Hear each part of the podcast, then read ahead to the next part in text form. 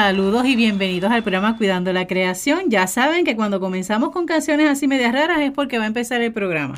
Así que no debe sorprenderle. Y esta canción, justamente, si usted la busca por YouTube, la va a conseguir escribiendo simplemente canción por el cambio climático. Y si es en inglés, pero es muy sencilla eh, de entender, porque lo que hace es invitarnos a comenzar eh, a iniciar un cambio para poder detener el cambio climático, abrir los ojos, despertar y comenzar a reconocer que debemos construir de forma más eh, orgánica el poder hacer un cambio en el estilo de vida porque es urgente. Así que le invitamos a que haga esa búsqueda en YouTube y escriba canción por el cambio climático y cuando vea el video le va a gustar porque la cantan muchas personas, de hecho hay una niña que es la que inicia justamente en el video, así que si la llegan a aprender pueden hacer también con su grupo ya sea de niños, de jóvenes o de adultos y hacer su versión en español o la versión en inglés, pero con ritmo puertorriqueño. Así que le lanzamos esa propuesta.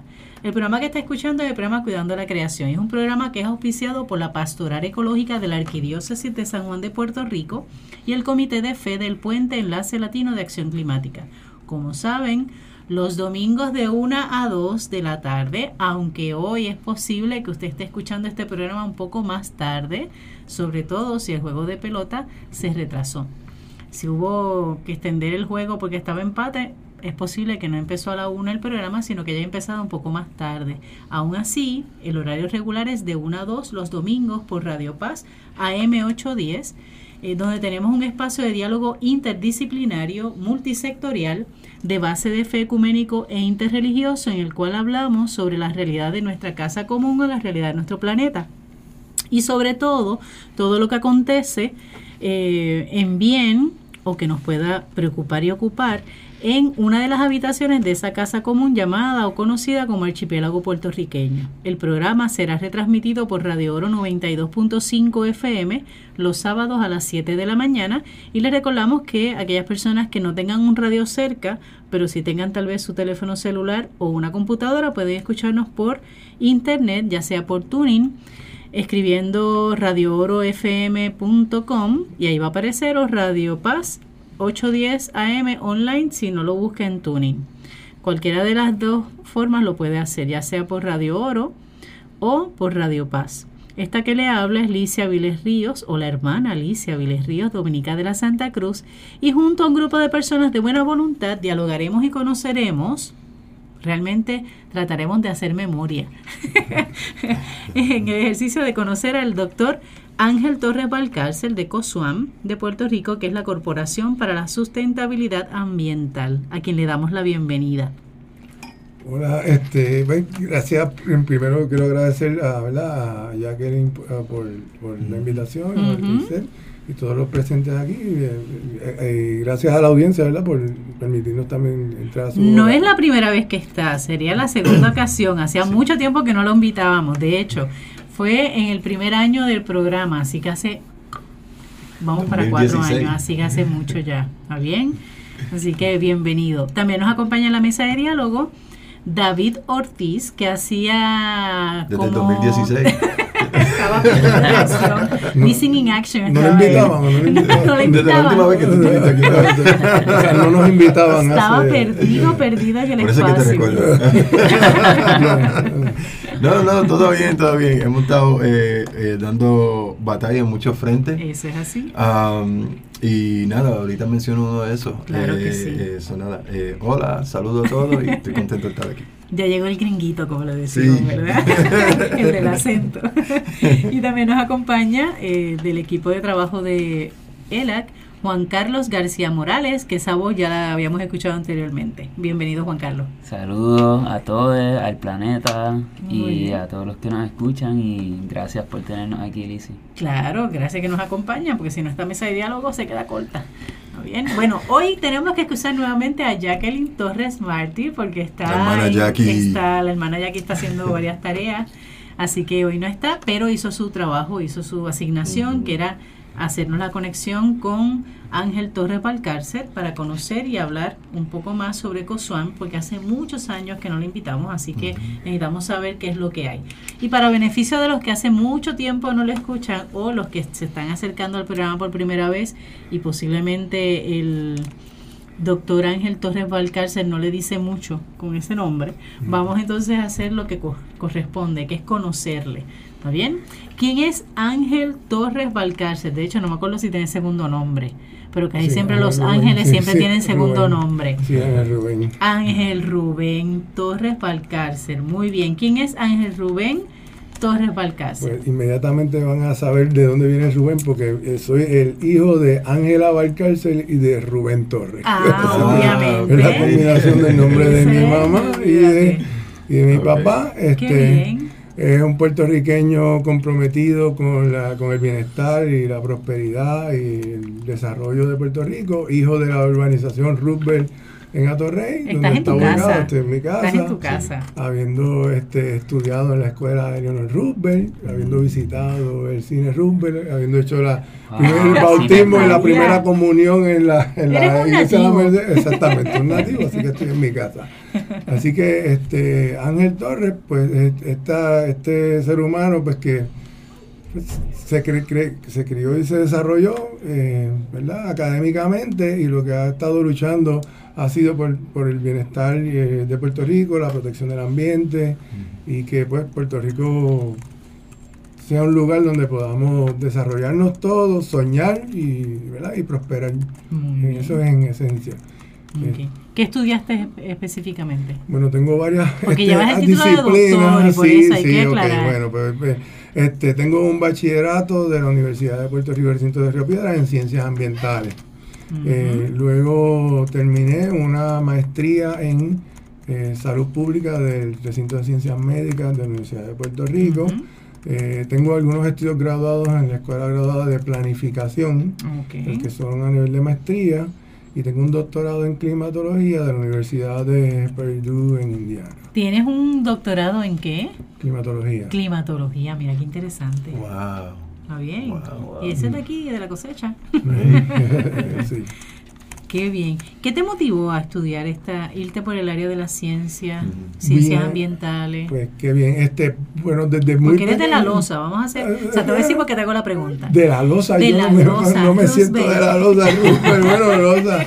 Sí, bueno, ven- venimos Bueno, eres de, de de zona cuna o de la, de la losa, de la losa humilde de Roosevelt, ¿verdad? Este, sí, bueno, pues este, eh, desde pequeño me llamó la atención siempre pues el- el- la, la ecología.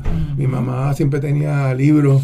eh, ¿verdad? para ayudarnos a estudiar y dos o tres veces escogía esos libros de geografía y de ecología y después de momento me, ¿sabes? me, me llamaba la atención, siempre tuve buenas notas en ciencias en la escuela y los mismos maestros pues me, me decían, mira, debes seguir estudiando ciencia y pues este una vez llego a la Universidad de Puerto Rico, todavía sé que quiero estudiar la ciencia, pero todavía no estoy muy Seguro. seguro, si es en la salud, ¿verdad? Este, me gustaba mucho la astronomía, este, eh, y entonces pues este, eso es por el área de la física, ¿verdad? Hasta que mi hermana, que es este, Ana Torres, que es este, eh, eh, mi querida y adorada hermana, Ajá. este, pues que estaba primero que yo en la Facultad de Ciencias Naturales, encuentra este currículo de ciencias ambientales y me dice, mira, este, mira todo lo que hay aquí. Cuando vi el currículo, pues me enamoré de él porque precisamente era interdisciplinario dentro de las ciencias había que tomar eh, cursos de química, de física, de biología, economía, y era un conocimiento pues bien integrado. Inmediatamente empiezo a tomar cursos con el doctor José Molinelli, que lo deben conocer. Vamos, Quien ha cogido Molinelli. cursos con él, pues sabe de lo apasionado y este y lo comprometido que él está. Es Ujú. bien difícil, este, ¿verdad? No enamorarse de la, de las ciencias la ciencia con una él. vez un, un curso con él. Tomé unos Sí. cuantos cursos con él y pues realmente pues eh, decidí que esa era, esa era mi carrera. Y pues ahí fue que empecé ¿no? de, de la ciencia. Después, una vez termino el bachillerato, pues entonces está la otra decisión, bueno, que voy a seguir. Las ciencias ambientales, la- la- el, el currículo es bastante rico, Ujú. puedes irte Y por amplio, bastantes ¿verdad? distintas, distintas cosas. Había que decidir, pues tomo la decisión de entrar también a la escuela de planificación para la planificación ambiental. Y de ahí entonces doy el salto después a salud pública, porque, este, y era un poco más hacia el área de la salud, porque ya verdad ambiente tenía bastante en, en el bachillerato y la otra maestría, y entonces poder explorar un poco más, este, ¿no? enfatizando en el área de la salud. Este, una vez pues culmino eh, los estudios, pues empiezo a tratar de hacer trabajo por mi cuenta.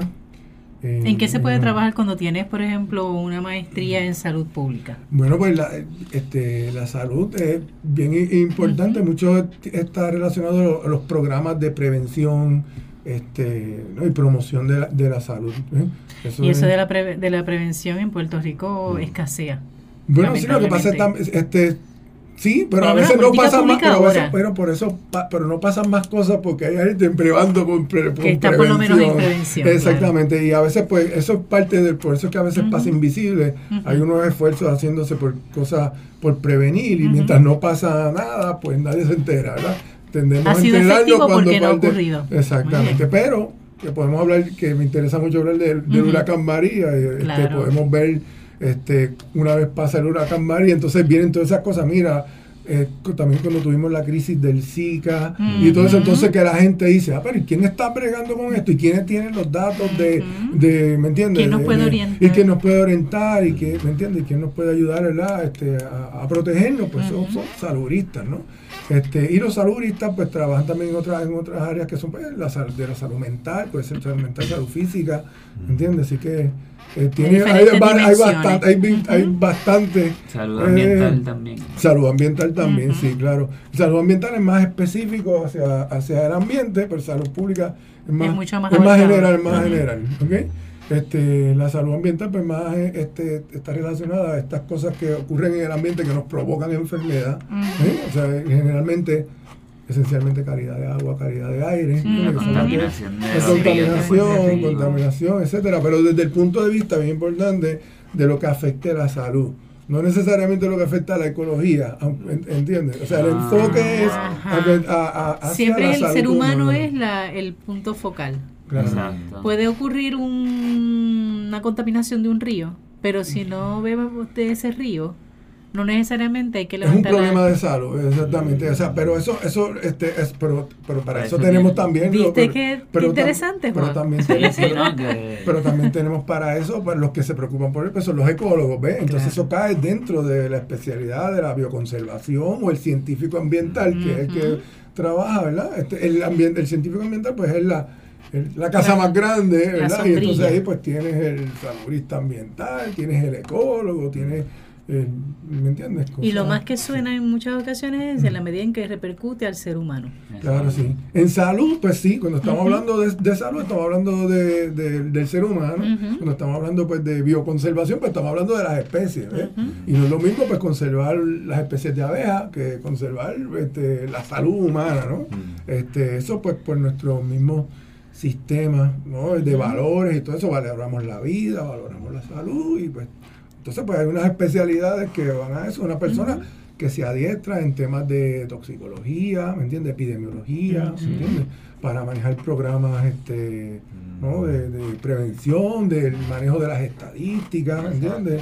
Los programas, ¿verdad? Que, que se le van a llevar a la comunidad, ¿me ¿entiendes? En eso sí, en la salud pública hay mucho hay mucho de Tiene mucho peso. mucho, eh, peso llevar a la comunidad. Tú no necesitas que todo el mundo sea un médico para proteger su salud. ¿eh?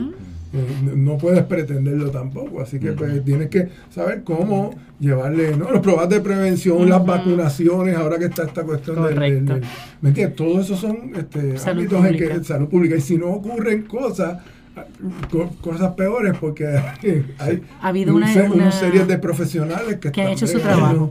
que, que hacen unas cosas me, enca- me encanta la cara de Juan Carlos, lo voy a describir porque obviamente estamos por radio. ah. Pero Juan Carlos es un, es un joven, ¿verdad? Que tiene una conciencia ambiental muy, muy aguda.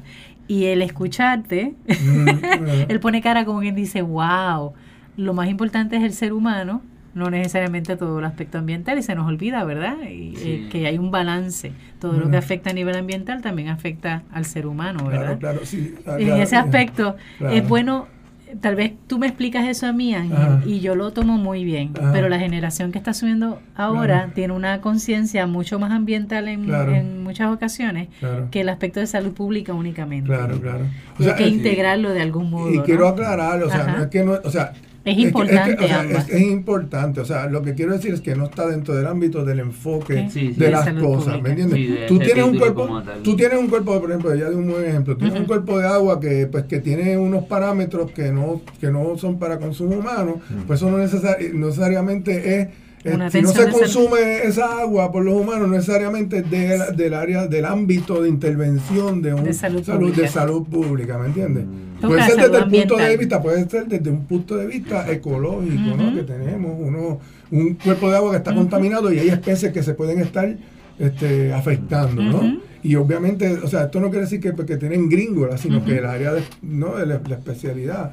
Si vemos, por ejemplo, cogemos ese, el ejemplo de la calidad del agua. El agua tiene una cantidad de parámetros químicos, físicos, Ujú. biológicos que Ujú. pues necesitas profesionales entrenados cada para área. que sepa que sepa que este, ¿verdad? cómo tratar esa agua, Ujú. todo eso pues añade ¿no? costos, ¿me entiendes? Y tiene unas ciertas dificultades. Este, y eso es el área, ¿no? El ámbito específico de la salud pública. De la salud Y- pública. Sí. ¿Y cómo tú lo ves ahora Ah. mismo? Como que... ¿En qué sentido? Like, la situación en Puerto Rico, like, ¿cómo se está atendiendo esos problemas? De salud pública, de ambiente. Este, De las dos. De las dos, y cómo pero especialmente el ambiental.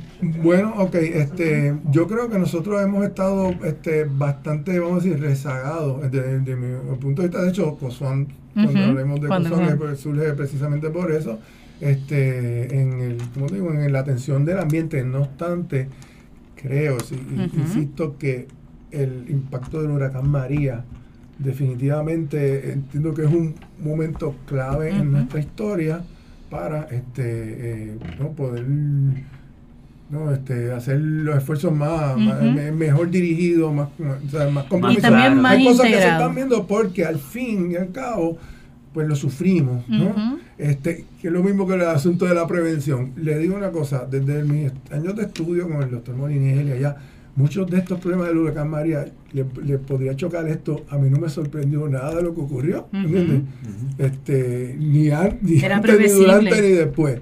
Porque el que haya estudiado el, el- no el asunto socioeconómico de Puerto Rico sabía el asunto de la desigualdad el asunto de la pobreza de la gente viviendo en casas improvisadas o, o en terrenos que son inundables y todo ese tipo de cosas. La comunidad científica este, ha estado, principalmente le digo, el doctor José Molinelli, que tengo, me- lo mencionaré porque una persona que siempre estuvo este, en los medios y siempre estuvo alertando y enseñándonos y todo eso. Pero hasta Sí. que no ocurre el problema, pues No se pasa en eso. nada, ¿no? ¿Me entiendes? No, esto es, pues, este- esto es, pues, este, alarmismo o qué sé yo. Ujú. Pasa el huracán Exageraciones. María y entonces vemos, ¿no? Vemos todo lo que, vemos el problema de todo, no haber hecho todo lo que pudimos haber hecho. Y eh, combinamos eso con la generación de, de ustedes que están más y lo vivieron y estamos seguros de que por lo menos el futuro va a ser, ¿verdad? Este, El presente se va cuajando de forma diferente. Exactamente, va, va, va esto. Pero obviamente hay mucha resistencia, este, queda resistencia, quedan intereses, pero yo creo que por lo menos en Puerto Rico, o sea, eh, lo vivimos, lo sufrimos. O sea, no, no, es, no es teórico ya, ¿no? O sea, te quedaste sin luz, murieron miles de personas, este, ¿me entiendes? Te quedaste sin trabajo, te que- tienes el toldo azul todavía después de casi dos años. Wow, ¿me sí, todos los que todavía hay. O sea, estamos hablando que- y, y, o sea, y todo eso tenía este, una, un origen y una, una, una, Ujú. una- Quería comentar que mencionas, por ejemplo, lo de la desigualdad, ¿verdad? Claro, Las sí. desigualdades. Sin embargo, cuando recibimos el impacto del huracán, obviamente los que estaban con mayor dificultad, obviamente tuvieron el problema y el impacto más fuerte, pero fuimos impactados todos. Claro. Fue muy democrático el huracán en ese aspecto. Exactamente. Y de hecho, eso es lo que sucede con este tipo de eventos. Eh, prácticamente pone a, to- a casi todo el mundo ¿no? en, la, en la misma, en la misma fila. En la misma fila, Haciendo fila para la gasolina. Para todo. fila para gasolina. Entonces, ahí, de hecho, eh, Ujú. el- la- lo- si algo, ¿verdad? Debemos aprender de esto, es que ver cuál es la importancia de todas esas instituciones, eh, todas esas agencias de gobierno, porque después hay que poner el orden. Había problemas con las plantas sonando a, a este, a todo lo, lo que cada cual, ¿no? Este, tratando de atender su... Pero tienes que vivir en comunidad, ¿entiendes? ¿Cómo manejas eso? ¿Me entiendes? O sea, eran muchas cosas, ¿verdad? Muchas cosas desde eh, cómo vivimos, Ujú. eh, cómo te llevas con Cómo tu está vecino. planificada sí. esta Claro. isla, Claro, en claro. cuestión de infra- Y, infraestructura. y de hecho, insisto otra vez que parte de, de- de- de- O sea, no era el problema no era que no había planes. El Hay problema no era siempre los planes han existido, las políticas han existido. Sí. El problema que ha tenido Puerto Rico siempre ha sido la implantación, es de poner eso en práctica. Como Desde los todas las leyes que existen. Exactamente. Muchas cosas que son leyes muerta. ambientales. Exactamente. Habían planes, planes de manejo de emergencia, están los planes, hay eh, mapas delineando zonas inundables, hay de todo. Y lo interesante era que se dijo que no se aplicó.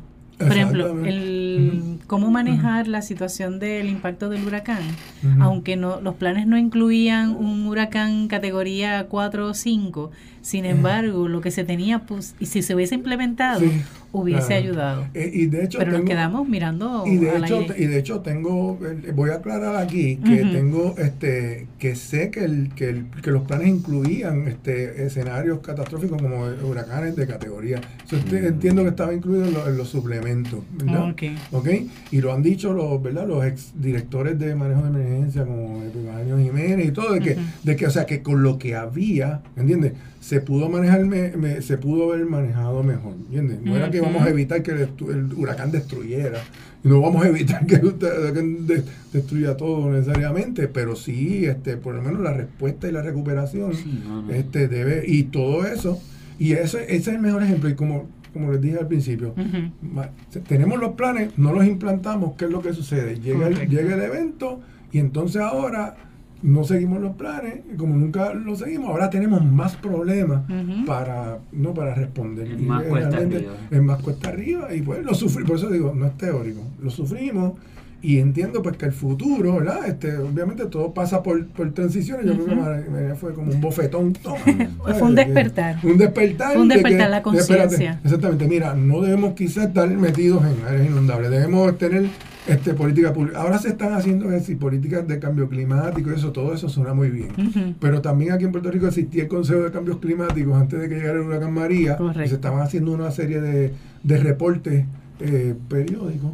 Y este y, y, Ujú. y- y qué pasó con eso Nadie cuando cuando se incorporó y yo participé de esos comités ¿sí? así que sé que existían este, de antes de que existía este grupo de personas profesionales todos este, científicos uni- universidades de Puerto Rico de Estados Unidos todo él, se- él se sorprende, él se sorprende, pero sí existía. Que ¿dónde está él? Bueno, pues búscate en el, el consejo, este, Puerto Rico Climate Change eh, Council, Council. ¿entiendes?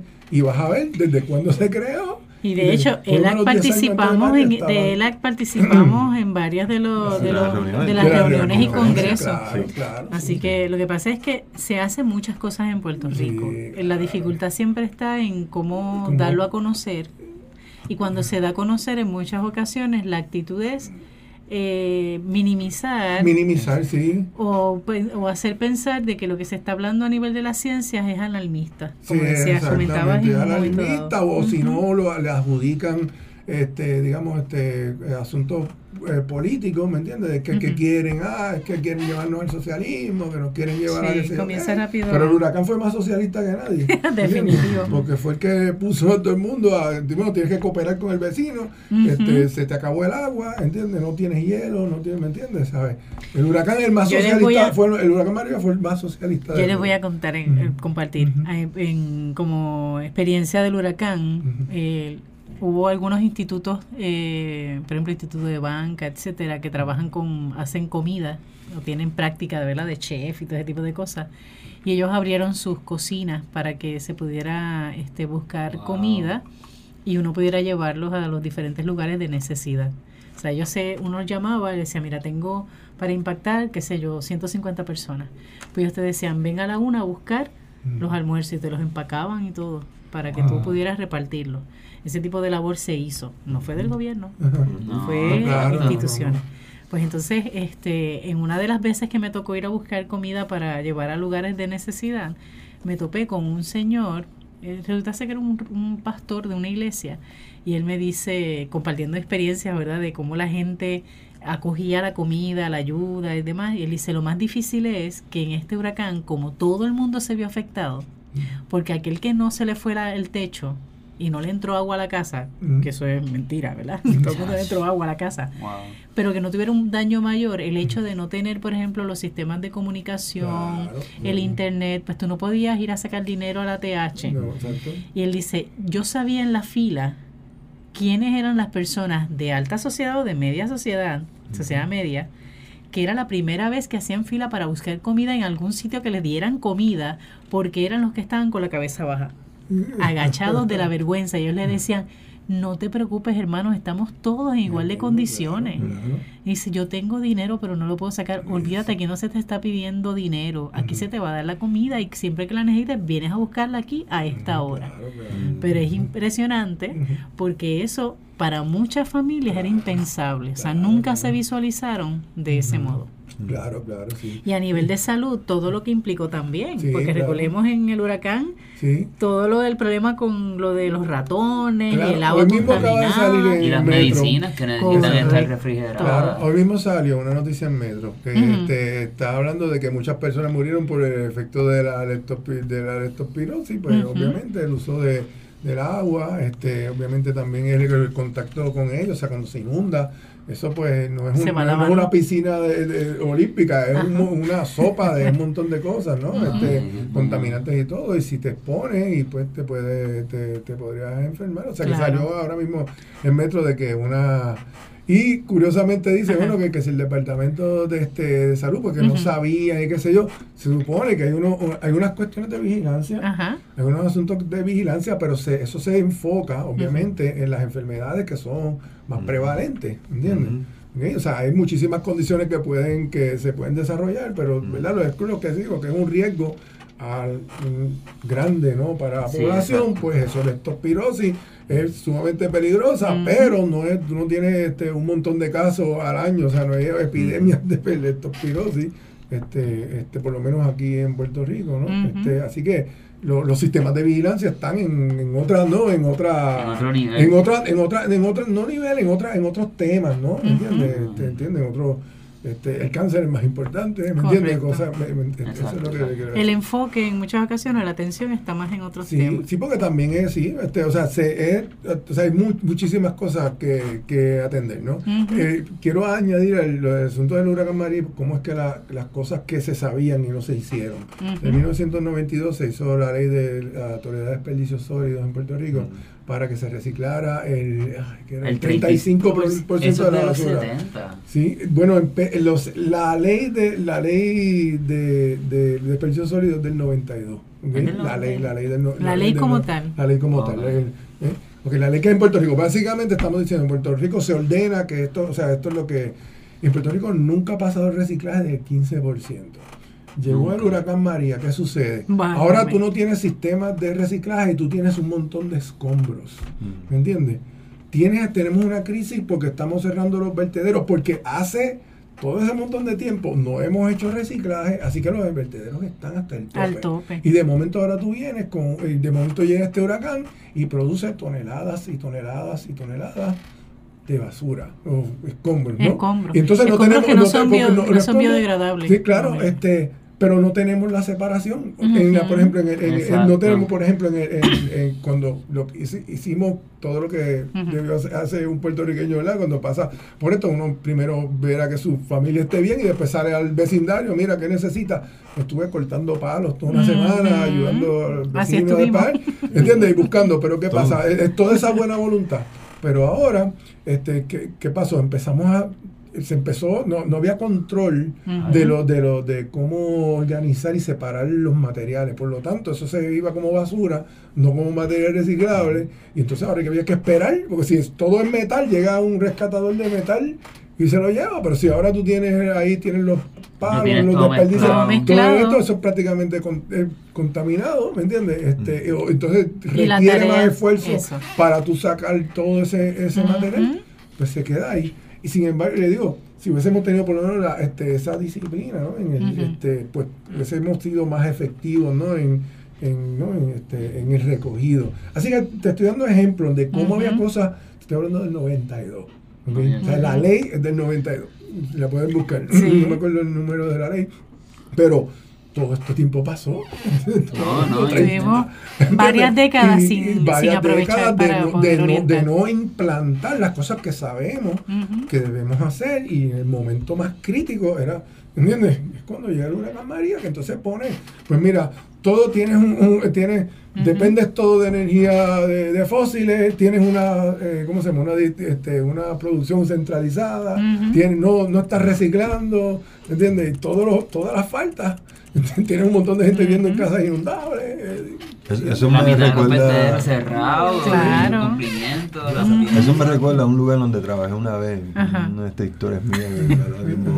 De. Y, y, y ahí sonaba la, la, alarma, la alarma del Ujú. fuego de vez en cuando, o Sí. hacían test y Sí, la sí, gente sí. decía, no, no, Las quédate, pruebas, quédate sentado, quédate sentado, hacían la prueba o, o sonaba y, y después venían y lo chequeaban. No, no, no, eh, decía los del trabajo, no, quédese sentado, que No hay que hacer tranquilo, nada. no hay que hacer nada. No hay que hacer eh, nada. Yo voy y lo es un simulacro. Sí, es un simulacro. Ajá. So, eso pasó el primer año, y eso pasó el segundo Sí. año, y después el tercer año. Suena la alarma otra vez. entonces, Ok, pues todo el mundo igual yo. Ahí, ya yo estaba programado.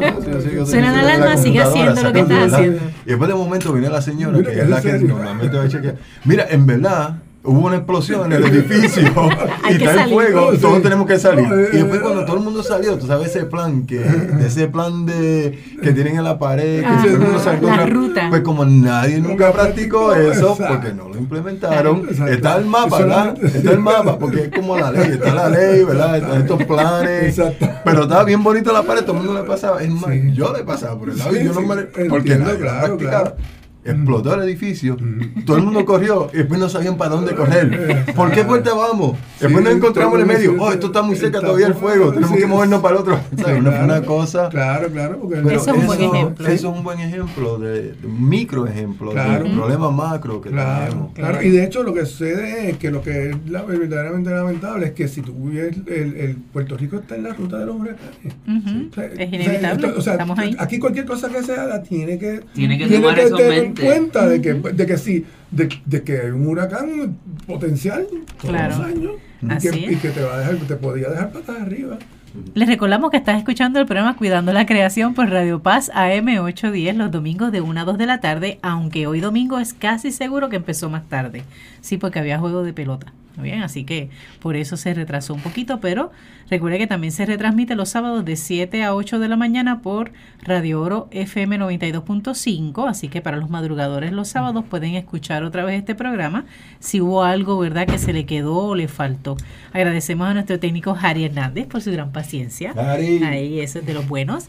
¿Está bien? El mes pasado fue el mes de la radio y creo que, olvídate, estuvieron celebrando muchísimo. Así que ahí estamos. Saludamos también a la gente del barrio San Salvador en Caguas, a la gente que todavía nos escucha en Bolivia, a la gente de Cataño, de Toabaja, especialmente del área de Levitown, a la familia Negrón Caldero de Corozal, a la gente chulísima de Naranjito, ¿está bien? especialmente a la familia de Ramón y de Lidia. Así que siéntanse saludados que este, esta semana pasada nos estuvieron hablando del programa y que lo escuchan con mucha frecuencia. Eh, también aprovechamos para darle saludo a la pirata de Cataño, que todavía no me dice que pueda decir y revelar su nombre, así que se queda como la pirata. Sí. A la gente de Santurce, que está allí cerquita de sí. ELAC. ¿no bien? A doña Isabel Rivera Rivas de Orocovis y a la doctora Verónica Rodríguez, que son fieles radioescuchas. Recordamos también que nos pueden contactar por la página de Facebook Cuidando la Creación o pueden llamar a las oficinas de ELAC al 787-545-5118. Hoy no está Alberto, hoy no está Alberto, pero David sí. 5119. 19. Muy bien, Alberto lo hizo por ti, David Sí, hoy. y perdona por el acento. De hecho, no excusamos a Alberto, pero Alberto está con unas merecidas vacaciones, así que lo Bien saludamos merecida, también. Bien merecido. Eso es así. Y se supone que va a haber Movie Night. Ah, sí, Sí, pero no ¿para qué fecha? Debe ser para el junio. 20 de junio, pero tengo que confirmar eso. Muy después. bien, eso está lo pendiente. que, tú entiendes que sí, ¿verdad? Sí. De Sí, 6 a el 8 en 20. la oficina de ELAC. Lo que no sé es el título de la, de la Del reunión, documento. pero en el próximo programa lo Lo presentamos. Lo que sí puedo presentar es que para el 24 de julio va a haber una movilización a nivel isla eh, sobre el acuerdo que se hizo con los bonistas eh, que va a alzar la tarifa por kilovatio de luz para todo el mundo en la isla.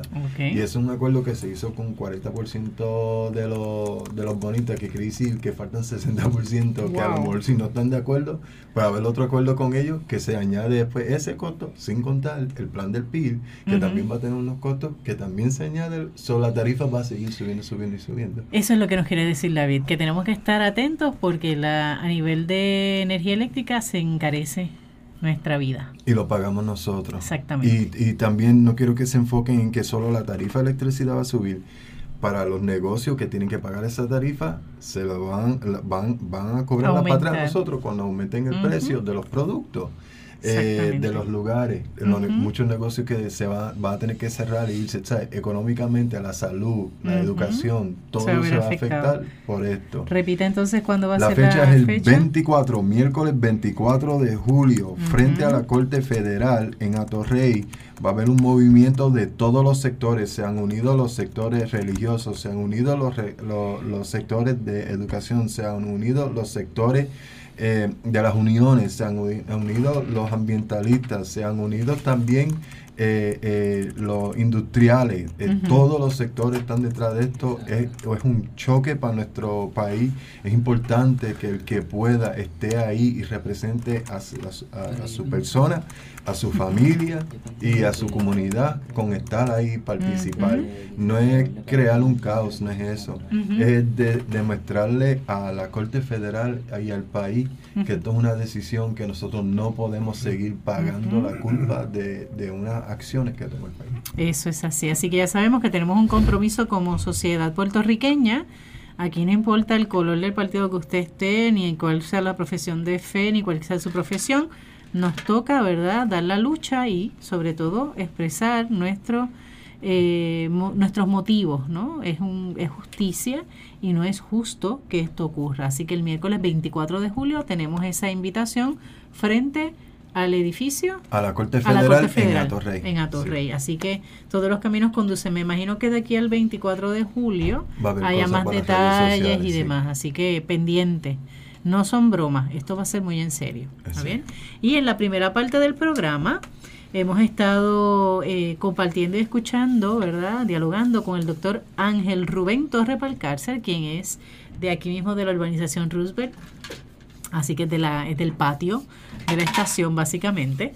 Eh, tiene estudios en el área de ciencias ambientales, el bachillerato específicamente, la maestría en salud pública es doctor en climatología, que eso me llamó la atención, y hemos estado dialogando en la primera parte del programa sobre quién es él y sobre todo que eh, más o menos qué es lo que le apasiona, ¿verdad? ¿Qué fue lo que lo llevó a estudiar justamente en el área de, de, las ciencias ambientales?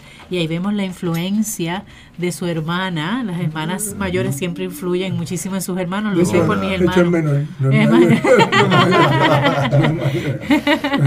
Como sus hermanas también, ¿verdad? Le, le hace la influencia en él para que se encamine en las ciencias ambientales y de ahí salud pública hasta llevarlo a la climatología. Y hemos estado dialogando también, eh, nos compartía, ¿verdad?, la importancia de esto de la salud eh, pública y cómo eh, en Puerto Rico se ha visto afectada, especialmente a raíz del paso del huracán María, bueno, podríamos decir Irma y María, porque fueron los dos que en este ese año 2017 nos impactaron y que nos cambiaron o nos hicieron despertar, ¿verdad?, a la realidad de nuestro país. Así que eso es lo que hemos estado haciendo en la primera parte. En la segunda parte, eh, quisiera este, que Ángel Torre Palcárcel nos hable un poco sobre la Corporación para la Sustentabilidad Ambiental. COSUAM, que es realmente como se le conoce. ¿Está bien? ¿Qué es eso de la Corporación para la Sustentabilidad Ambiental? ¿Cómo pues. surge? ¿Cuándo surge? ¿Desde cuándo surge? ¿Qué hace? ¿Qué no hace? Todo lo que pasa. Bien, pues COSON de Puerto Rico, eh, la Corporación para la Sustentabilidad Ambiental, que se, se, anuncia como COSON de Puerto Rico, es una organización privada sin fines de lucro que nació en el 2007. ¿okay? Es una, eh, tiene base en San Juan de Puerto Rico, de hecho, este, eh, aquí en la urbanización Roosevelt, ¿no? Donde lo que está registrado. Este es del patio. no, claro, de aquí siempre. Este, y esta es una organización que se creó con el propósito de promover la sustentabilidad ambiental y la salud pública este, en Puerto Rico, tratar de encaminar, dirigir a Puerto Rico a alcanzar eh, la sustentabilidad ambiental, que como es que lo hemos definido. Otras personas pues hablan del término de desarrollo sustentable, desarrollo sostenible, que eh, puede ser paralelo. La- el asunto es que la palabra desarrollo lamentablemente pues tiene un matiz de construcción y, Claro. qué sé yo, y pues realmente pues lo- teniendo sustentabilidad ambiental tiene el, el- ambiente como el eje ¿no? Como principal y central. Que fue la de- preocupación de ahorita con la salud ambiental y la salud Eh, Exactamente, este, sí, sí. eh, pública. Exacto, sí, la salud ambiental. Este, entonces, pues, el- la organización, pues, se fundó con personas, pues, un grupo de amigos, familiares, que, que de hecho algunos han estudiado asuntos del ambiente o de la salud y se, han dado- se habían dado cuenta de que quedaba mucho por hacer. O sea, a pesar de toda esta legislación y toda esta cosa, sí, oye, pero como que todavía, ¿entiendes? No, no, eso, este, no, No arrancamos. No, no, no arrancamos porque están todas estas cosas escritas y todas estas cosas, pero pero todavía falta, ¿no? Este, como que llegar, llevarlo a la ejecución. Mayor, y desde el principio, pues, la organización se ha, se ha dedicado a establecer una serie de proyectos, programas, para, pues, este, para cumplir con eso, ¿no? Para adelantar esa meta de llegar, de convertir a Puerto Rico en una isla eh, ambientalmente sustentable, este, y más saludable y, y próspera. ¿Cómo se logra eso? Bueno, ¿Cómo COSUAM visualiza ese lo es eh, alcanzar Bueno, esa eh, sustentabilidad este, ambiental? eso es cuando podamos este, armonizar debidamente los intereses económicos, los intereses sociales y la protección de, la- de- de los recursos naturales. Es un, es un, como digo, un balance, un punto medio. Y lo que yo le digo a todo el mundo, si es difícil hacer un balance entre dos cosas, hacer un balance entre tres todavía es más difícil, ¿no? Así que ese es como digo, la- la- el- a donde queremos llegar. Pero tenemos que reconocer también porque a, a veces no ese, ese punto a veces nos elude, ¿no? En Ujú. distintos. Y lo que tratamos de hacer es que hayan proyectos, ¿verdad? De que si hay un proyecto que, que, que reúne dos, dos, dos de estos de, de- de estas dimensiones, pues haya otro que, ¿verdad? Que, que contrarreste, digamos, ¿no? O balancee y incluya otras dos dimensiones. Así, y prácticamente pues orientar, este, propiciar este de que promover no tratar de, de que se den esos proyectos no a través de eso es lo que esa es la intervención este que ha hecho Ozón y principalmente pues lo más este exitoso ha sido el programa de escuelas sustentables que, se creó en el 2009 dos años después de haber este, formado la organización este, y ese programa lo que buscaba, lo que busca es pues, adelantar esas metas, ¿no? Pero esta vez desde el, desde el ámbito ¿no? de la eh, escolar, ¿no? Escolar. Pues, educación desde a, a cuarto a, a cuarto año. ¿Y cómo definimos una escuela sustentable desde la experiencia que has tenido en COSUAM? Ok, pues una ¿Qué eh, características tiene? Eso sí, pues mire, eh, lo, lo, lo, lo bueno es que esto es un proceso, ¿me entiendes? Nosotros no llegamos allí y decimos, pues, tu escuela es sustentable o no. Ujú. Eso es un, un- un- algo que, pues, vamos a decir, que nos ha estado eludiendo todo, todo el tiempo, así que nosotros tratamos de encaminar, es decir, bueno, pues tú este, debes ir haciendo estas y estas otras cosas para que puedas llegar, ¿no? Para acercarte más, vamos a decir, no vamos a ser tan tan idealistas de decirle que mira, este es el punto perfecto y, ¿verdad? Este, sino que vamos a encaminarte a que, pero esto es un programa voluntario, ahí decimos otra cosa, y ese programa voluntario pues requiere de que haya compromiso. Mi punto de vista siempre ha sido, o sea, Puerto Rico no va a lograr ser lo que quiera porque una u otra persona, o una u otra institución, o esta ley, o esta agencia, es cuando la mayoría, ¿no? Cuando un grupo considerable trabajemos por eso. Ok. No que lo tengamos escrito, cuando trabajemos por eso, ¿eh? Y si quisiéramos, por ejemplo, ver una escuela que está que ha estado acompañada por COSUAM en este Ajá. proceso, ¿verdad? De alcanzar a ser una escuela sustentable, ¿qué escuela nos podrías poner como ejemplo? Bueno, le puedo poner eh, este, la escuela Carmen Feliciano en eh, carrera en Río Grande. Escuela Carmen Carmen Feliciano. Sí, Carmen Feliciano.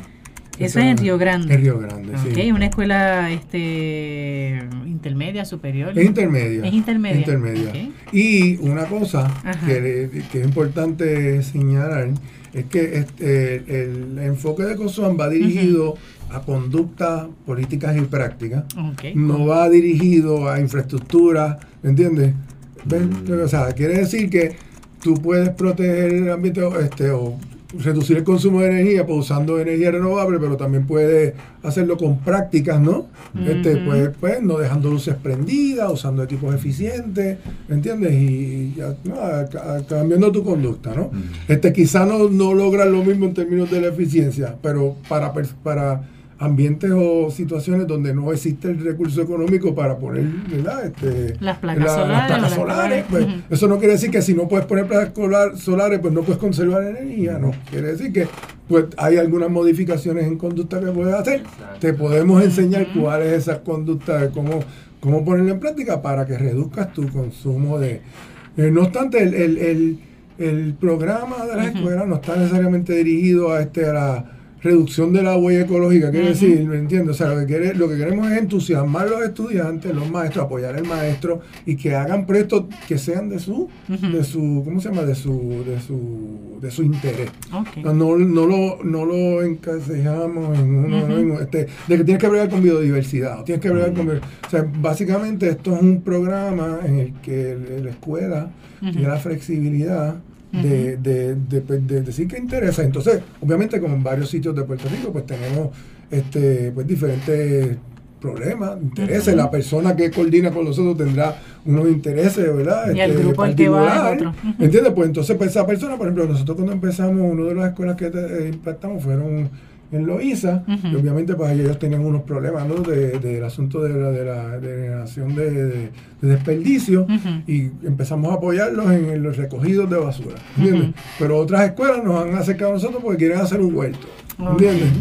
Y yo no le digo, no, no, no, porque nosotros estamos en la de, buscamos de qué manera podemos ayudar con el huerto, ¿eh? Ok. Eh, ¿entiendes? O sea que Cozón tiene la capacidad de poder adaptarse a la necesidad que le Claro, presenten. interactuar Pero lo que buscan realmente es un cambio en el estilo de vida. Claro, sí, estamos hablando sí de la conducta, ¿ves? Porque en la medida en que, en que este, cambiamos nuestra conducta, pues entonces pues, podemos llegar a esa meta, ese por lo menos es la, la- la base de nosotros. No eh, específicamente y únicamente el asunto de la infraestructura y de tener pues pues, este, pues, placas solares o tener huerto en la escuela. Ujú. este, todas estas iniciativas conllevan o esfuerzo o dinero, ¿entiendes? Correcto. Y el que va a implantarlo, pues tiene que tener alguna, ¿verdad? Este, una participación, porque no es... O sea, Cosuán no llega a una escuela, no llega a ninguna comunidad o a ningún sitio a decirte yo te voy a hacer sustentable, ¿entiendes? Porque eso es una cosa en la que la otra parte tiene que participar, tiene, Claro. que, tiene que decir, pues mira, pues, y si nosotros pues te ayudamos, te guiamos, ¿ves? ¿Entiendes? Ustedes no le hacen el trabajo. Ustedes es que acompañan no- en el proceso. Realmente no es pos- posible porque en verdad pues, Cosón no tiene un presupuesto, o sea, no es una compañía que me está contratando para Claro. consultoría. ¿me entiendes? no? O sea, si es una, es un- una iniciativa que te vamos a ayudar a, este, a, ¿no? dirigirte y obviamente pues las escuelas tienen el beneficio de contar con las otras escuelas que están en el programa, contra nuestra, eh, con nuestra red de, de- de otras organizaciones que conocemos, eh, organizaciones hermanas con las que colaboramos, etcétera. Y así es que, es, que- es que se ha hecho, ¿no? ¿Tú estás en conexión con ELAC? Yo conozco, enlace yo la- conozco- latino. Los conozco, los conozco y los tengo ahí, email, este no- David. Yo de eso vamos a hablar. Yo. No, no, pues, yo conozco, o sea, conozco, conozco a él así, conozco a él a lo de la caminata. Yo recibo los emails. Muy bien. No sé si la reciben los míos. Pues hay yo que no ver. reciben recibimos los míos, porque no sé quién es. no, este, la lista de contacto, yo no. Hay muchos, no, no sé, no, no recuerdo. Pero ¿verdad? no, ya vamos a hablar de la escuela y Sí. también de la de nosotros estamos en planificación ahora mismo de eh, posiblemente adquirir una escuela vamos a correr varios programas y ese Mm. y si eso se da sería Sí. excelente que nos ayude con eso pero Sí, también sí, para que sí. vea los proyectos que estamos corriendo en varias Claro. escuelas obviamente pues porque participe otra vez los de la caminata porque eso viene. So, sí Qué bien. Sí, Lo sí. comento porque eh, son trabajos que de algún modo ELAC está Sí, haciendo con- y con El establece. programa de Scholars. Claro. pues, eh, lo que- Sí, de hecho, y de hecho nosotros, le digo, nosotros pues este, empezamos como en el 2009, 19 más o menos. Y, y a través de eso, pues hay escuelas que tienen distintos programas. O sea, no es como que nosotros, bueno, pues ya tú estás con fulano, pues no vamos. Sí. No, o sea, la idea Trabajo aquí es conjunto. sinergia y, Sí, este, y cada- lo que sí, pues que cada cual este, tienen ámbitos, por ejemplo, diferentes, ¿no? Ujú. Operan, son sistemas diferentes. Sí. Hay otros, hay sistemas donde, le- digamos, donde le ponen temas que tienen que trabajar ese año. Y este y entonces pues nosotros no podemos temas. ¿ves? Hay una, otro otro sistema que requieren que si comité de maestros, ¿entiendes? Y cosas así. Nosotros Y no- ustedes no se estamos- adaptan. Nosotros nosotros lo hacemos con, con una o sea, es tratar de, de quitarle peso, o sea, nosotros no queremos eh, sobrecargar los maestros. Nunca hemos querido hacer eso. O sea, es como Hacerlo lo más práctico posible. Sí, lo más práctico y que el maestro no se sienta. Yo creo que los maestros tienen bastante carga, ¿no? Sí. Este, y entonces, pues no es venir, ah, pues mira, me tienes que estar dando estos informes y no haciéndome propuestas No. y estando no es la. Y el este, de nosotros es similar, bastante similar. Nosotros, actually, estamos dentro de la escuela. sí, Y corremos los proyectos y los, los maestros apoyan como puedan. Pero Claro, han- los maestros han encantado tanto sí. que han- literalmente han cogido el currículo, han Sí. cogido el Ah, currículo claro, y sí, lo han sí. implementado en la clase Claro, claro, y van preparando los estudiantes literalmente durante el año claro. Con el mismo, los mismos talleres o retomando Sí. los mismos talleres que nosotros le dimos la semana Claro, antes. O sea, sí, así, sí, así mismo. así- de hecho, así mismo ha Sí, sido. Cuando uno no- lo fuerza y no todo requerido, no, la gente claro. se Y de- empodera y, Claro, sí, porque la idea, Sí. entonces la, la idea, eh, la idea es eso, que cada vez más haya no, este, gente que se interese. Pero si Que haya empiezas a ponerle, si te conviertes en otro, en otro, ¿verdad? en otro jefe ahí que hay que estar, pues Sí, se, se, se complica. Los maestros yo creo que están, yo creo que muchos de ellos hacen este hacen extra- cosas extraordinarias, Sí. ¿entiendes? Los, los que, los que tenemos nosotros pues han estado este hay unos que llevan años ya en el programa desde incluso desde el principio De desde el principio Qué llevan- bien. escuela siempre hay una como esto es voluntario pues obviamente hay hay años o semestres donde están más activos y otros donde están- están, menos activos. Mucho depende del grupo de estudiantes que tengan ese La motivación año, que la tengan. motivación que tengan. Si tienen algún problema con la administración de la escuela cambios que se dan de, de- de directores y eso y entonces de momento este ahora pues, pues pues esta persona vino con estas otras reglas y ahora tiene verdad este nosotros no, inter- no interferimos con eso sino lo que queremos que sea a estar abierto y decir bueno qué tú necesitas que cómo Cosuán te puede ayudar Es más retante para la organización también, ¿Cómo porque no es, Sí. no es Ah, lo mismo. tienes. Claro, Ah, no, no, es lo mismo yo tener el programa y te montas en mi programa, ¿no? Sí. En este caso no, en este Claro, caso es que la organización se tiene que adaptar al programa que presente la escuela. exactamente, y obviamente Es pues todos le decimos le hacemos la aclaración de que esto es voluntario de nuestra parte y que también tenemos unas limitaciones ¿ves? Ujú. Este, me- una limitación que me ha que ha ocurrido mucho es que eh, curiosamente y, Ujú. y- y es muy bien porque está ocurriendo eso ha habido mucho interés en hacer huertos en las escuelas Ujú. Bueno, nosotros no somos agrónomos, ¿ves? Entonces, pues, pues lo que hacemos es que le decimos, mira, pues Les llámate, llámate a fulano, llámate a Lo una barca. nosotros, nosotros hacemos huertos, nos llaman, "Ay, Ángel, venimos por ahí, Exacto, no, preocupes". pues seguro, pues si tienen lo, pues lo bueno, referimos, ¿me Claro. entiendes? Igual que a otros nos han referido a nosotros, porque, este, porque dicen, ah, mira, es que queremos a alguien que nos guíe paso a paso para hacer esto. Y yo, búscate a Cosuán porque yo, esa parte, Esa es su en especialidad. esa, ¿entiendes? Eso de, es atender específicamente lo que tú quieres, pues eso pues es más... Pero sí, es- obviamente es una... eh, eh, prácticamente hemos asumido, el sacrificio es, yo asumo la carga de tenerme que adaptar. ¿entiendes? Con- eh, a cambio de que tú hagas lo que, ¿entiendes? Lo que sabemos que es beneficio para el ambiente, te sientas bien, tus estudiantes aprendan y haya entusiasmo. ¿eh? Claro. Eso es lo, eso es lo principal. Así que ha sido, bien. ha sido el programa. Y, ¿Y dónde se pueden comunicar? Bueno, ¿Con este, COSUAM? Con COSUAM pueden hacerlo a través de la página de Facebook, que tenemos una página en Facebook que se llama COSUAM de Puerto Rico. Estamos en Facebook, nos pueden mandar un mensaje este, ¿verdad? por el por el sistema de email de Facebook. Pueden escribirnos a cosuam.pr arroba gmail.com ¿ok? y pueden también llamarme a mí al 787 674 3155 787 674 3155 674 3155 3155. Cinco, sí, Muy para bien. entonces ahí este le, les orientamos sobre Perfecto, eh, así que ya saben que tienen una alternativa desde esta Corporación para la Sustentabilidad Ambiental de Puerto Rico, llamado COSUAM, que les puede, ya que sean maestros o si algún estudiante está escuchando, ¿verdad? Y tiene interés, puede también pedirle a su maestro. Así ha pasado. Eh, tenemos esos ambos modelos. Ajá. Este, bueno, lo digo, como esto empezó, es nativo, empezó aquí, empezó a florecer y empezó a tomar mucha ¿no? vertiente. Y tuvimos eh, casos donde eran estudiantes los que se enteraron de- del programa y entonces dijeron, mira, yo quiero que mi escuela participe. Qué ¿ves?". bien. Y entonces los maestros pues han delegado, han sido obviamente de escuela superior, este, han delegado en estos estudiantes, pues mira, pues tú eres, vas a ser la persona que va a estar no directamente. Hay varios modelos, le digo, también este, esta, te, te- participamos en escuelas privadas también, ¿no? Quiero No hacer la aclaración. Nosotros estamos, o sea, vamos a toda la isla, atendemos escuelas públicas y privadas. Excelente. Así que ahí tienes, David. Eh, Tienes ahí una oportunidad también para, eh, ¿cómo es? Eh, Aunar esfuerzos. Porque ayudarnos unir, mutuamente, esa es parte. De seguro. de Y nos quedó algo esto. que anunciar, Sí, de la caminata. de la caminata. caminata, guys. Este año es el sábado 21 de septiembre. So, necesitado, necesito que participen. Eh, ya subió la página de, en la página de web eh, www.caminatacc.org, caminatacc de cambio climático.org. Ahí pueden registrarse, se pueden registrar como individuo, que es gratis, eh, en el botón que dice regístrate.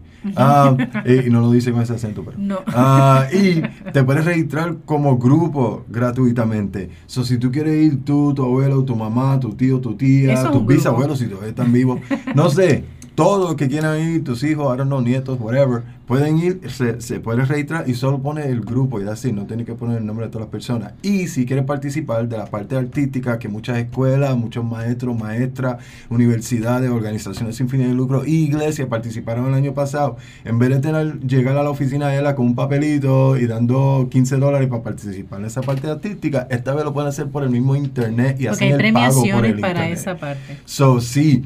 Y están, están, están las escuelas públicas por nivel, elemental, intermedia y superior. Están las organizaciones sin fines de lucro, está la parte de las universidades y para las iglesias. So, son, cua- eh, en verdad son cuatro áreas de, Categoría. o, o categorías, pero una tiene tres, que es la elemental, intermedia y la superior para las escuelas. Y se, se pueden registrar y hacen el pago por ahí mismo, que es 15 dólares para la parte artística, porque es una competencia. Y yo creo que hay un fee de 2.50, eso salen 17.50, como quieran, no es mucho. Ok, muy bien. Así que, y si no, pueden llamar, recuerden, al 787-545-5118 o 787-545-5119.